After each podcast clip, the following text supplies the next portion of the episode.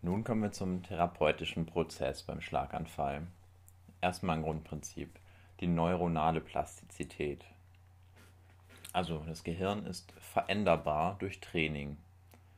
Neuronale Plastizität ist die Voraussetzung fürs Lernen, also das Gehirn muss veränderbar sein. Es werden neue Verbindungen zwischen bestimmten Nervenzellen geschaffen und gegebenenfalls kommt es auch zur Kompensation anderer Hirnareale, die nicht oder weniger beschädigt sind. So. Jetzt kommen wir zur ersten Therapiemethode. Mirroring oder Spiegeltherapie. Hier wird die betroffene Extremität gelagert. Die Spiegelfläche zeigt zur nicht betroffenen Seite. Die beiden Extremitäten sollten in ähnlichen Ausgangsstellungen sein erstmal beobachtet man im Spiegel so ein, zwei Minuten. Es gibt verschiedene Möglichkeiten. Dann kann man bilateral symmetrische Reize setzen, einfache Grundbewegungen auch bilateral machen. Ja. Und es ist halt immer so, dass man die in Anführungsstrichen gesunde Hand anguckt und dadurch vom Gehirn aus eine Übertragung auf die andere Hand möchte. Und das ist halt im Grunde eine Illusion, die allerdings einen guten Effekt hat. Die Ziele, die damit verfolgt werden, sind folgende. Einmal die Motorik verbessern, durch die Übungen, die man dabei macht, den Tonus regulieren. Es soll auch eine Hyposensibilität behandeln, also es ist auch eine sensorische Therapie, weil man ja beidseitig die Reize setzt und dann vielleicht auch das Gefühl von der gesunden Seite auf, das, auf die betroffene Seite übertragen wird und so die Sensibilität, also das ist ein Ziel, dass man die reguliert. Man möchte Schmerzen lindern, weil man kann nämlich von der nicht betroffenen Seite die Reize vom schmerzfreieren zu der schmerzhaften Seite dann auch übertragen vom Gehirn. Und es soll auch eine Neglect-Behandlung sein, dass man die andere Seite mehr, das Wahrgenommene mehr erkennt und nicht vernachlässigt, wie es ja da stattfindet. Das Ganze funktioniert über Spiegelneurone. Und das Grundprinzip ist halt, wie gesagt, die gute Seite wird wahr, also die betroffene Seite, oder sagen wir es so, man sieht die nicht betroffene Seite als die betroffene Seite. Und dann hat man das Gefühl, die wäre wieder gut, mal ganz salopp gesagt. Ja, Voraussetzung ist eine visuelle Reizverarbeitung. Also zum Beispiel, wenn derjenige blind wäre, wäre ausgeschlossen. Konzentration. Hier wäre vielleicht so etwas wie ADS, ADHS problematisch. Es sollte eine schwere oder moderate Parese sein, keine leichte. Ja, und das Halten der Sitzposition muss möglich sein. Bei einer schweren Parese macht man einfache Basisübungen, viele Wiederholungen und Variationen im Sinne von Shaping. Gegenstände kann man dazu nehmen bei moderater bis leichter Parese schneller steigern und beginnen mit Basisübungen. Ja, einmal der Grobaufbau. Man sieht sich erstmal die Hand im Spiegel an. Man bewegt unilateral die nicht betroffene Seite. Dann bewegt, bewegt man bilateral. Dann man, bewegt man bilateral mit Gegenständen. Und am Ende nimmt man den Spiegel weg und klärt den Patienten auf und er soll beide Seiten bewegen und probieren, das zu übertragen. Also es schließt sich am Ende immer auch nochmal ein, ein in Anführungsstrichen richtiges, aktives Training an. Das erstmal zur Spiegeltherapie, kommt später nochmal mehr. Das nächste ist Mental Practice. Dabei geht es um mentales Trainieren oder auch Motor Imagery. Vorher macht man das Assessment KVIQ, das hatte ich in einer Ehrenfolge erklärt, um die visuelle und kinästhetische Vorstellungskraft zu prüfen. Ja. Die Dosierung von Mental Practice sollte über Wochen stattfinden, täglich 10 bis 30 Minuten. Und wichtig sind Alltagsbezüge, um natürlich eine gewisse Zielsetzung dahinter zu haben. Es gibt ein Beispiel, wie man es durchführen kann. Der Physiotherapeut macht eine bestimmte Bewegung zweimal vor. Der Patient macht sie zweimal mit seiner nicht betroffenen Seite nach und stellt es sich mit der anderen Seite vor. Nun kommt das simultan bilaterale Training oder auch gleichzeitig beidseitige Training. Wie gesagt, auf beiden Seiten macht man symmetrische Bewegungen, aber die müssen unabhängig voneinander sein. Zum Beispiel Kreuzheben mit Langhantel wäre, würde nicht dazu passen, da es hier ja eine Hantel wäre und es würde zusammenhängen. Wenn man allerdings mit beiden Seiten Münzen umdreht, dann wären die unabhängig voneinander und symmetrisch. So als Beispiel simultan bilaterales Training. Jetzt kommen wir zum Impairment Oriented Training. Das analysiert die gestörte Funktion. Körperliche Dysfunktionen werden bearbeitet. Also das sollte sicher eigentlich jede Therapie sein, aber ist hier die Definition. Und dazu gehört Armbasis und Armfähigkeitstraining.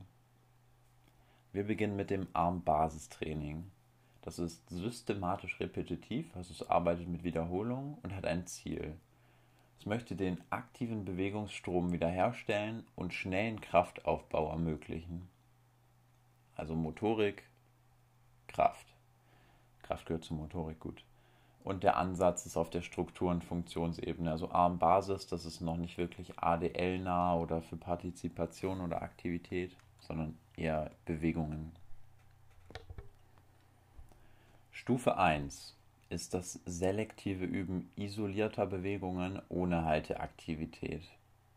Das Ganze ist eingelenkig, also isoliert, nur Konzentrik ohne Schwerkraft und schwunghaft, also ganz schnell für eine Alpha-Gamma-Kopplung. Das passt ja auch zu IK, also es geht hier darum, schnell Kraft aufzubauen.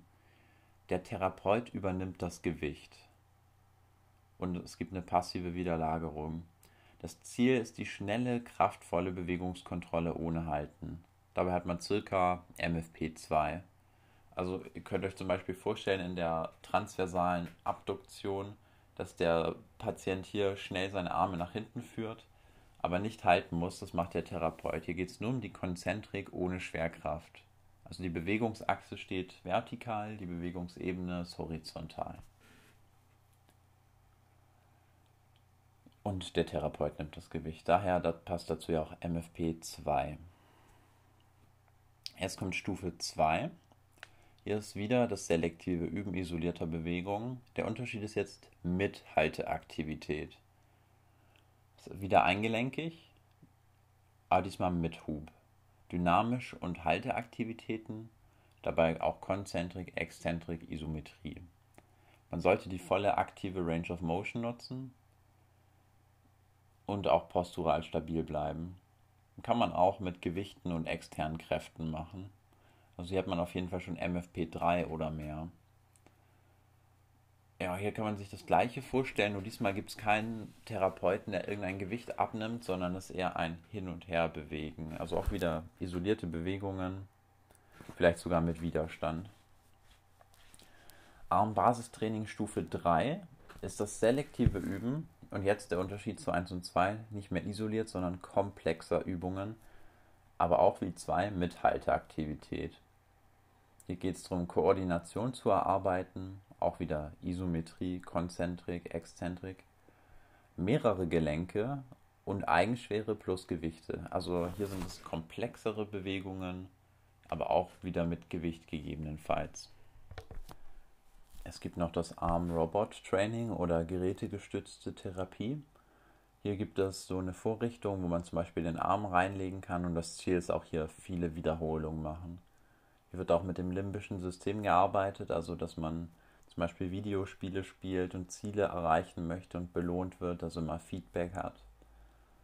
Gerätegestützt. Das aufgabenorientierte Training kommt jetzt. Dabei geht es um ADLs, der Bezug ist hier zu Aktivität und Partizipation und dabei ist die Hirnaktivität besonders hoch. Durch den Alltagsbezug und durch die Komplexität der ADLs. Elektrostimulation neuromuskulär ist auch noch möglich. Sogar bei Plegie. Hier kann man Nerv und Muskel elektrisch stimulieren. Dazu allerdings mehr im Rahmen der Elektrotherapie. Aber wie gesagt, auch für Plegie eine gute Möglichkeit. Ja. zusätzliche Therapien. Also das ist jetzt gerade alles auf den Arm bezogen, dieser therapeutische Prozess bisher. Der, zusätzlich kann man den Arm noch lagern, sensibel stimulieren. Das sind so die Grundpfeiler. Jetzt kommt nochmal eine Therapieform für den Arm vor allem, Zimt. Das ist der Forced Use, also erzwungene Gebrauch oder Constrained Induced Movement Therapy. Das Ganze macht man gegen den gelernten Nichtgebrauch. Also jemand hat gelernt, es nicht zu nutzen, weil es der Arm schwächer geworden ist durch die Parese. Und dann hat er Misserfolge und hat, macht immer weniger damit. Und hier möchte man ansetzen, das zu verhindern. Und man immobilisiert den guten Arm, sodass er gezwungen ist, mit dem anderen zu arbeiten. Die Säulen. Ein intensives Training ist wichtig, also nicht nur einfach den einen Arm abbinden, sondern auch gut trainieren. Wie gesagt, das Immobilisieren ist eine Säule. Und Shaping ist noch wichtig. Shaping heißt ja stufenweise erschweren durch verschiedene Faktoren. Also man möchte die Übung schwieriger machen. Zudem wichtig ist Feedback und man muss sich an der individuellen Leistung orientieren. Für Zimt gibt es Voraussetzungen. Derjenige muss eine posturale Stabilität haben. Das heißt, er darf nicht sturzgefährdet sein, sonst ist diese Immobilisierung gefährlich. Und es muss eine gewisse Grundfunktion da sein. Da gibt es genaue Maße, die will ich jetzt hier nicht nennen, aber es geht um Dorsal-Extension und Radialabduktion zum Greifen etc. Man braucht auch einen gewissen Kraftwert, einfach um grob zurechtzukommen. Das geht jetzt nicht mit sehr schweren Paresen.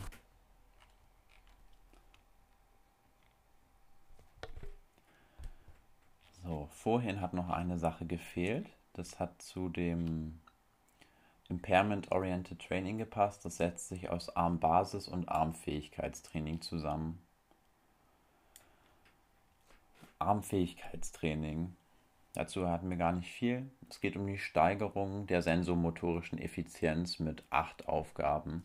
Das sind so Sachen wie manuelle Geschicklichkeit, feine manuelle Geschicklichkeit, Armhandruhe, die Zielorientiertheit von Bewegungen, visomotorische Führung des Arms und die allgemeine Geschwindigkeit der Finger- und Handbewegungen. Also einfach die Armfähigkeit steigern. So, das war's zur Armtherapie. Im Anschluss kommt die Therapie für die beinbetonte Parese.